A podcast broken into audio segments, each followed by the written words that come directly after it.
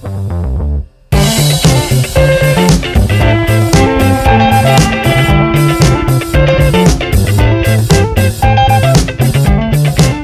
vejo assim, também vou falar pro João e pro Pedrinho, né?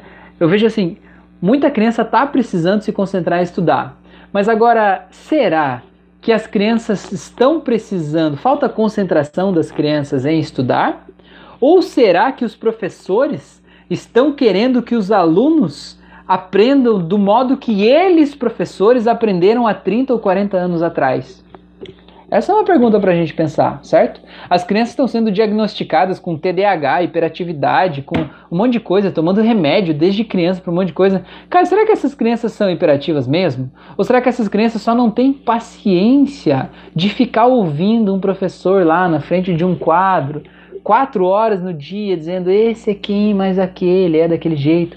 Cara, tenta ver como é o mundo que essas crianças vivem hoje. Cara, é videogame, é WhatsApp, é Facebook, é tudo colorido, tudo pisca, tudo é diferente. Há uma hiperestimulação. Aí depois tem que ficar lá quatro horas ouvindo uma pessoa chata falando um negócio. Né? O professor hoje não é mais o dono do conhecimento. Antes era, né? O professor era o dono, era o professor que te passava o conhecimento.